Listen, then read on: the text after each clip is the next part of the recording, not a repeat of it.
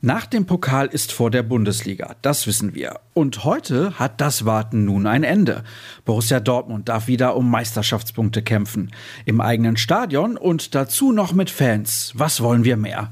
Und weil die Vorfreude schon recht groß ist, starten wir direkt mal durch mit BVB Kompakt. Ich heiße Sascha Staat. Schön, dass ihr dabei seid.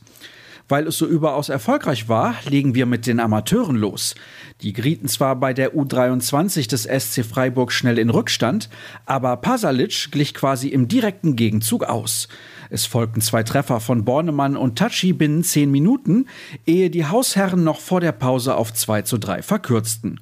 Doch als Tass nach einer Stunde das nächste Dortmunder Tor markierte, war die Messe gelesen. In der Nachspielzeit besorgte Makrekis den Endstand. Durch den famosen Sieg im Breisgau sprang der Aufsteiger zumindest bis zum Nachmittag an die Tabellenspitze der dritten Liga. Patrick Schröer berichtet von einer Partie, die Trainer Enrico Maaßen eigentlich ganz anders hatte angehen wollen. Seinen Text lest ihr auf unserer Internetseite. Genau wie den von Florian Gröger über Moderhut, womit wir zu den Profis kommen. Die Karriere des Mittelfeldspielers schien beim BVB schon in der Sackgasse zu stecken. Doch ein Tor gegen Sevilla änderte alles.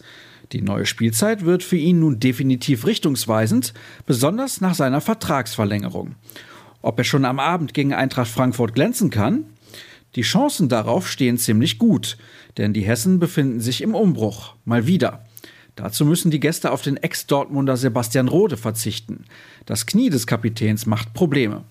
Das ist natürlich sehr kurzfristig, gab Oliver Glasner gestern auf der PK der SGE zu Protokoll. Unabhängig davon erwartet der neue Coach der Frankfurter einen Gegner mit viel Wucht und Offensivkraft. Einigeln wolle er sich deswegen aber nicht. Das ist nicht Eintrachtstil, erklärte der Österreicher. Es wird natürlich Phasen geben, in denen uns Dortmund auch mal in die eigene Hälfte drängt. Aber wir wollen sie fordern und unter Druck setzen. Vor wie vielen Zuschauern die Gäste das versuchen werden, ist noch unklar.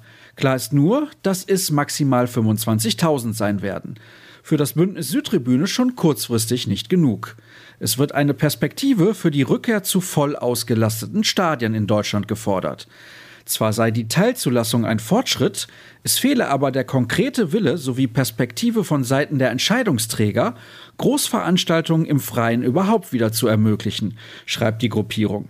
Fakt ist derweil, dass die Partie wohl nicht ausverkauft sein wird. Und ihr merkt schon, wir befinden uns bereits mitten im Vorschauteil der heutigen Ausgabe. Angepfiffen wird der Kick gegen die Eintracht um 18.30 Uhr. Zu sehen ist das Ganze bei Sky. Wolf Fuß kommentiert. Als Field Reporter unterwegs ist Patrick Wasserzieher. Durch die Sendung führt Sebastian Hellmann zusammen mit Lothar Matthäus. Bereits um 17.30 Uhr startet unsere Live-Show auf Facebook, Twitter und YouTube.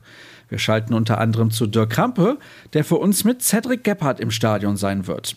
In der Halbzeit und nach Schlusspfiff haben wir die Analyse für euch im Angebot. Angebot ist übrigens das passende Stichwort. Denkt an unseren Sonderpreis für das schwarz-gelbe Plus-Paket, noch bis Sonntag verfügbar. Mehr dazu erfahrt ihr auf ruhrnachrichten.de. Folgt uns gerne bei Twitter unter rnbvb und mir unter Start. Auf die ersten drei Punkte. Wir hören uns.